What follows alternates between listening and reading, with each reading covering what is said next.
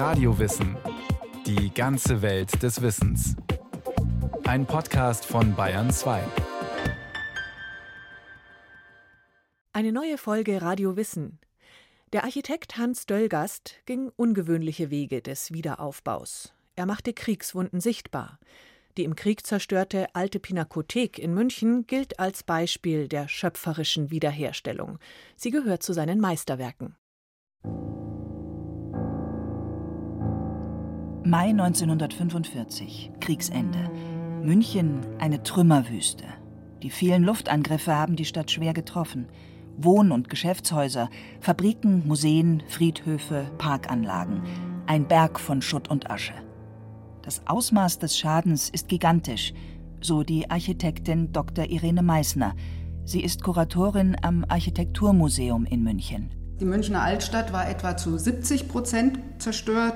Die Einwohnerzahl ist stark gesunken von 850.000 vor dem Krieg bis dann auf 450.000 äh, Einwohner nach dem Krieg.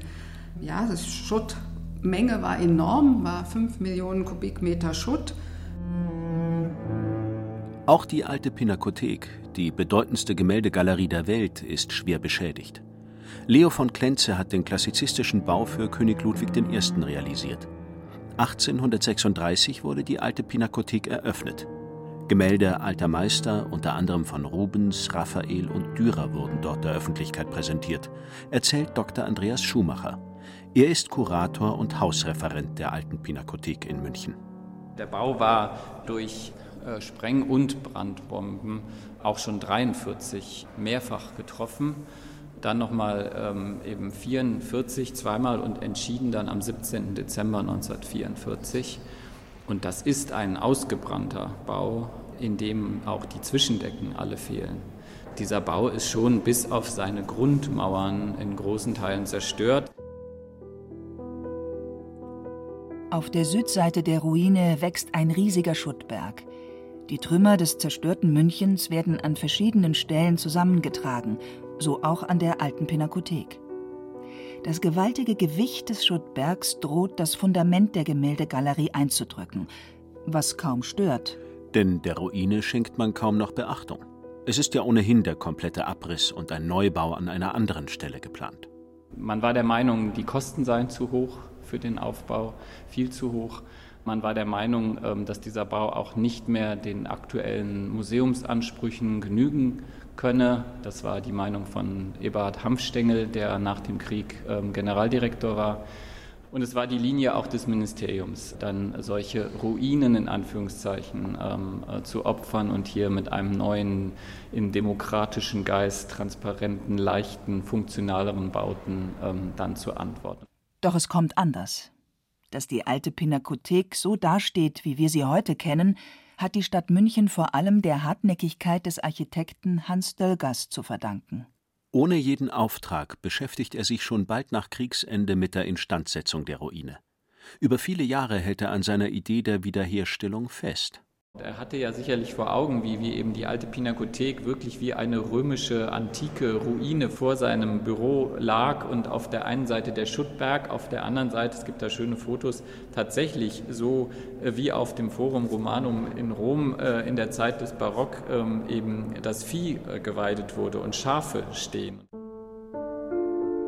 Doch wer ist dieser Hans Döllgast? Hans Döllgast, geboren 1891, ist in Neuburg an der Donau aufgewachsen. Später studiert er Architektur bei Friedrich von Tiersch in München, einem der bedeutendsten Vertreter des Historismus. Zu Studienzeiten setzt er sich vor allem mit antiker Architektur auseinander. Döllgast findet bald seine unverwechselbare Architektursprache.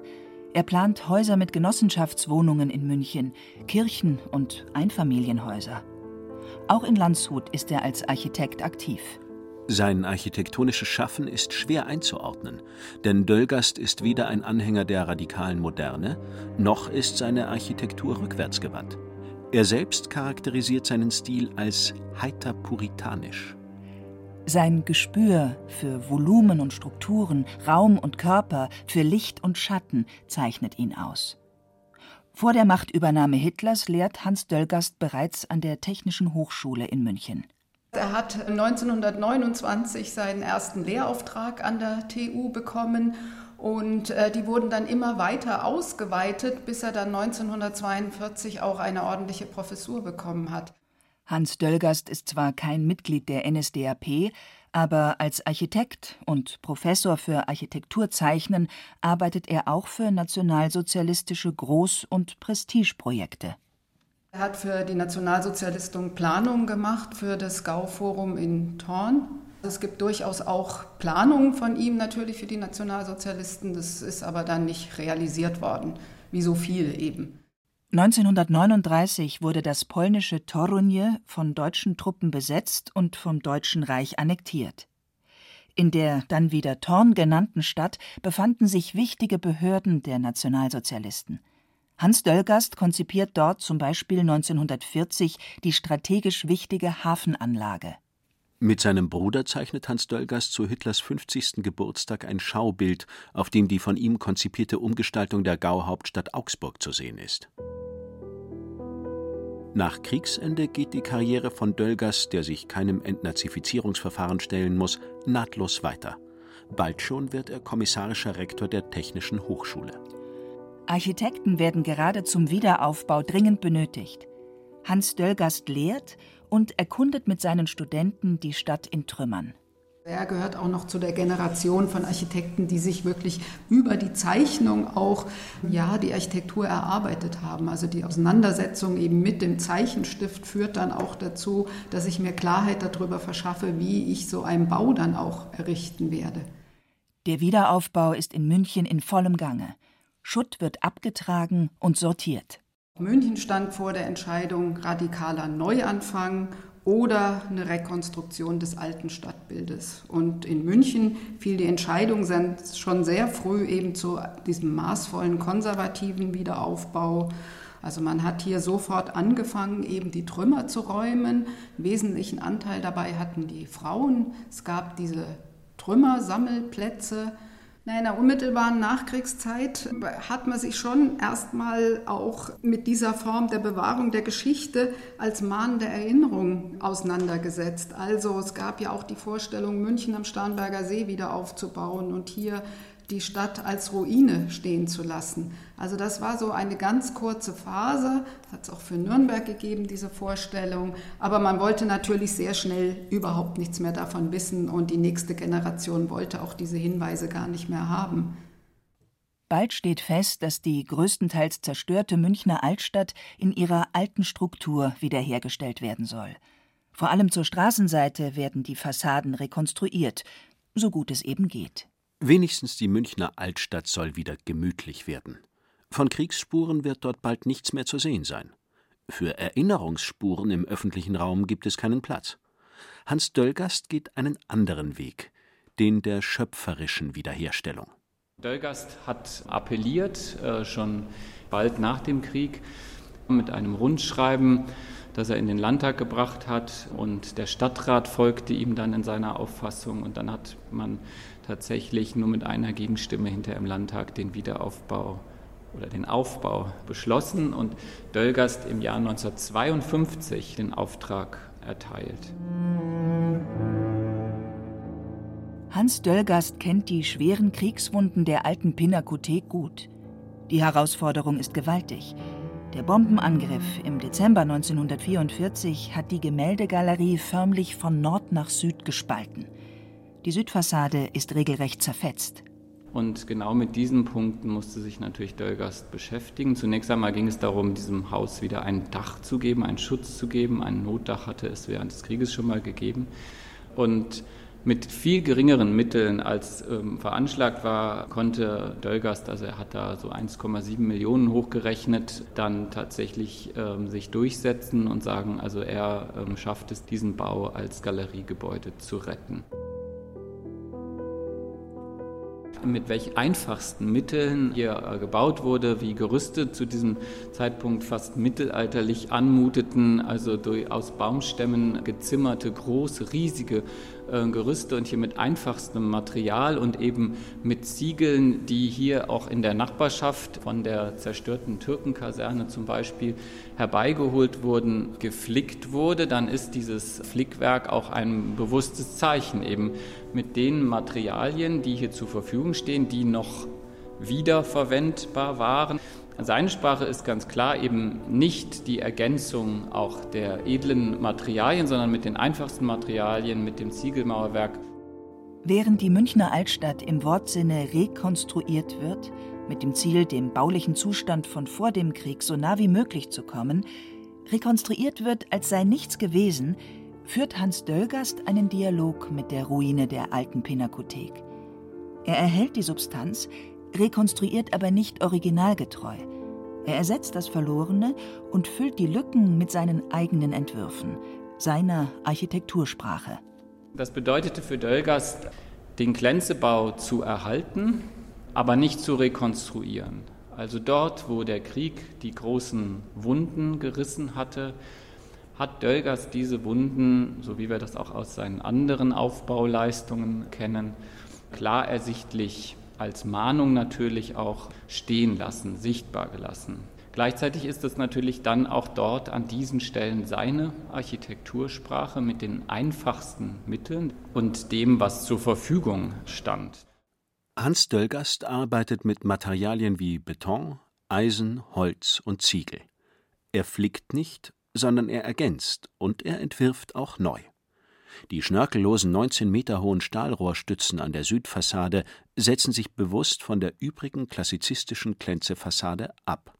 Das Interessante ist natürlich auch, dass diese Nüchternheit der Dölgastschen Architektur, dieses großzügige Verschließen, glatte Verschließen dieser verwundeten Flächen, natürlich im Dialog, im Kontrast zu der plastischen Architektur, der Fassadengestaltung äh, von Klenze natürlich ein, ein sehr schönes Widerspiel gibt und schön durchgestaltete, nach großen Renaissance-Vorbildern durchgestaltete Fassadengliederung Klenzes eigentlich nochmal besonders ins Bewusstsein bringt, weil es eben diese nüchternen, einfachen Verschlüsse von Dölgast kitzeln das eigentlich nochmal heraus. Also es hat wirklich einen besonderen Reiz. Also es ist sicherlich nicht Ruinenromantik, aber natürlich wird das, was, was unvollendet oder eben zerstört ist, wird in seiner Schönheit dann auch noch besser greifbar. Eben in seiner Verwundung wird die ursprüngliche Schönheit und Gleichmäßigkeit ins Bewusstsein äh, geholt.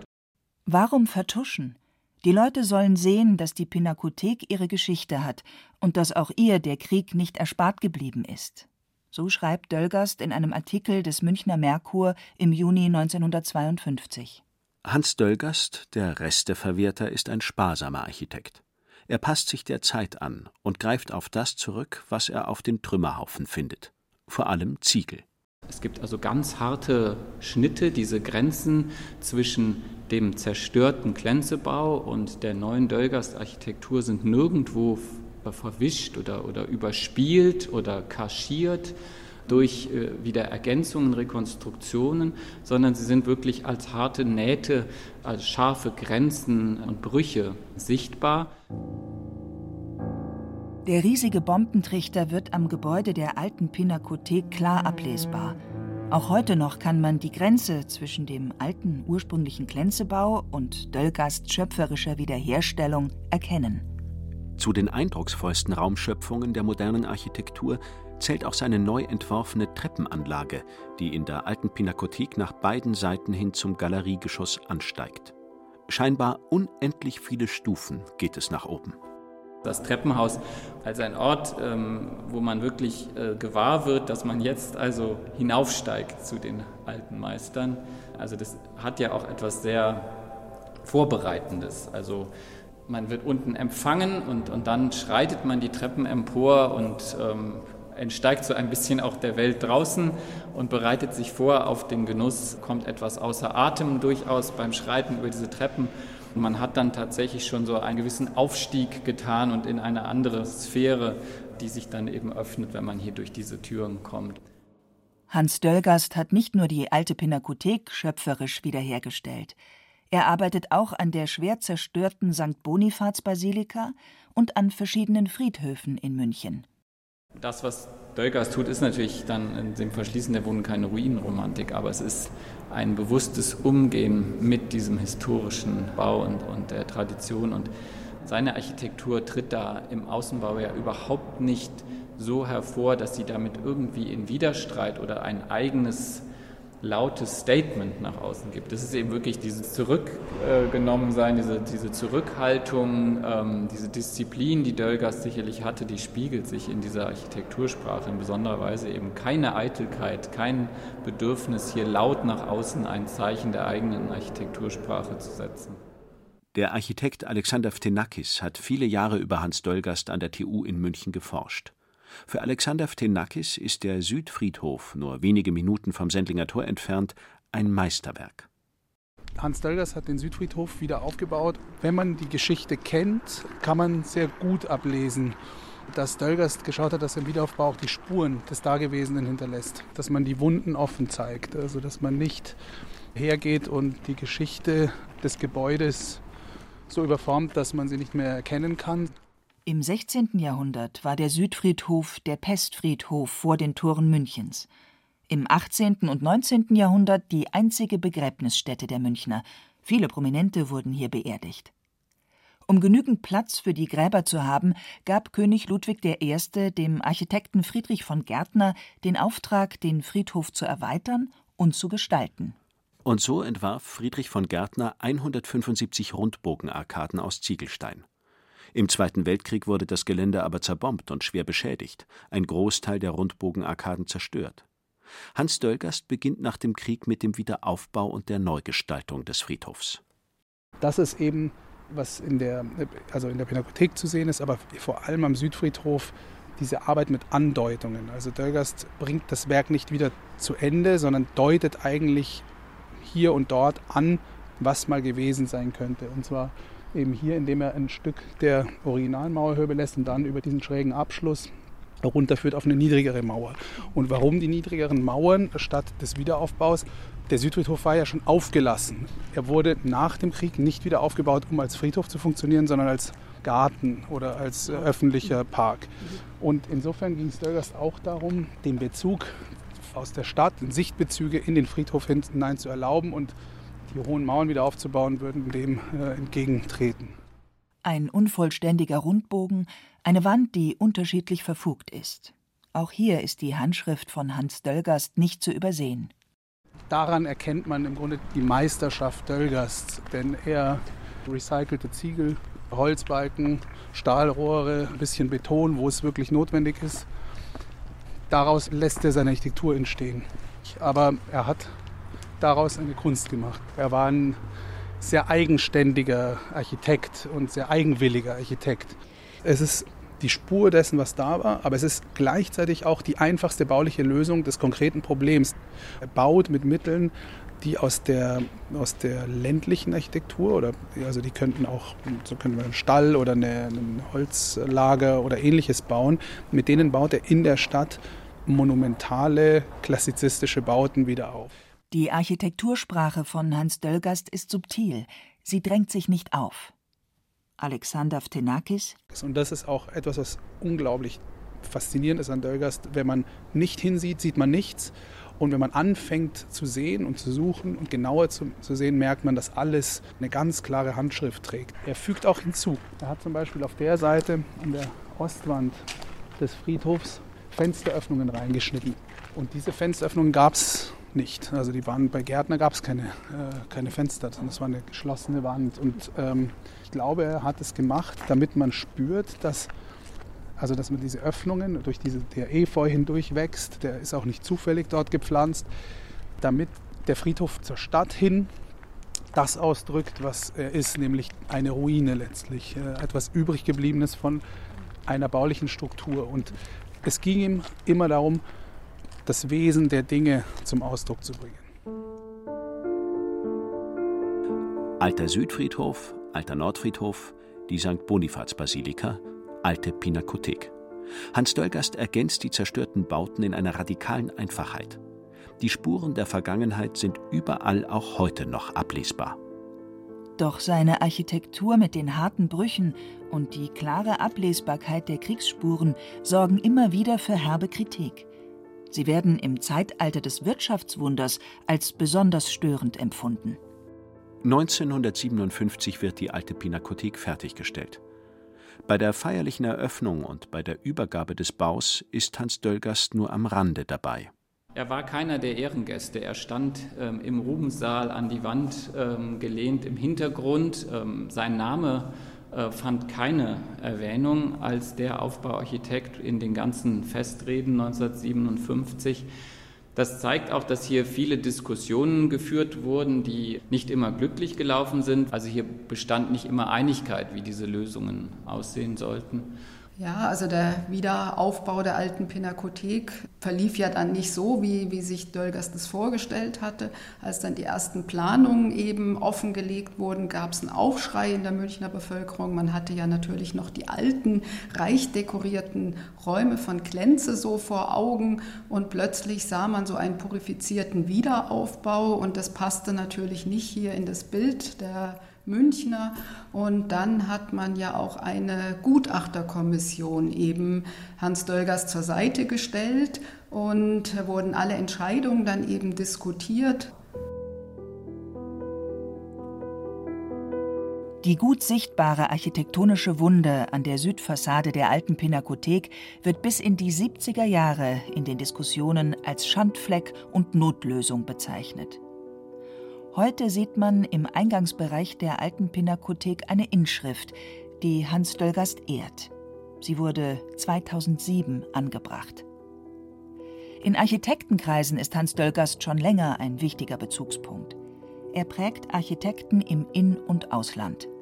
Ja, also ein neueres Beispiel wäre eben noch von Dina und Dina, das Naturhistorische Museum in Berlin, die sich explizit auch nochmal auf Dölgast beziehen, wo eben auch ähm, die Kriegswunde ablesbar gemacht wird und die Fassade jetzt nicht mehr mit Trümmerziegeln, aber mit Beton so geschlossen wird, so dass man es genau sehen kann, was ist alt, was ist neu.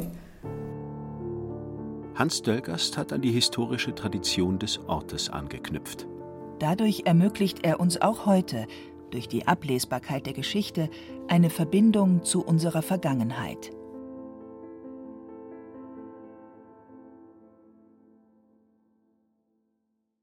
Das war Radio Wissen, ein Podcast von Bayern 2. Autorin dieser Folge Christina Dumas. Regie führte Martin Trauner. Es sprachen Thomas Birnstiel und Hemmer Michel. Technik Roland Böhm. Redaktion Nicole Ruchlack